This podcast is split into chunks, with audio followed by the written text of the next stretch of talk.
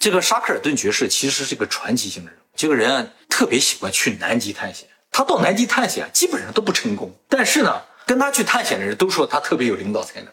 尤其他这个一九一四年去探险的时候啊，带了二十八个人去，这个船还没到南极，快到南极的时候就被浮冰困住了。于是呢，他们就把船上的东西搬下来，人也下来，到一个大浮冰上，困在这个浮冰上十七个月，然后二十八个人完全没有损伤的返回了英国，完全就依靠这个沙克尔顿爵士的英明决定啊，因为他们的船冻住了嘛。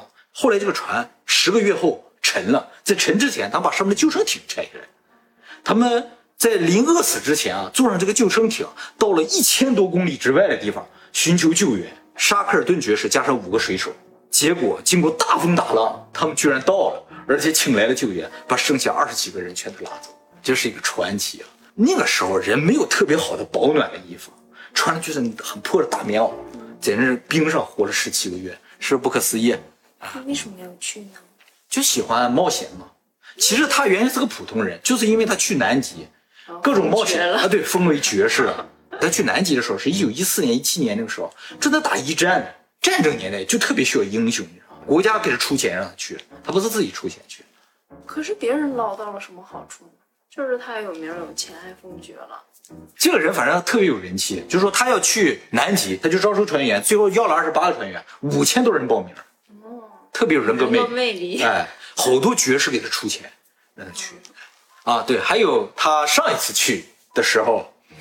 他要去南极点，结果呢，各种各样的困难，就就感觉怎么也都到不了了。他硬往南极点走，结果在距离南极点还有一百八十公里的地方，走到了极限，不能再往前走，就开始往回返。但是已经没有吃的了。他去南极的时候啊，带了四匹中国的马。马？哎，就是中国北方的一种小矮马。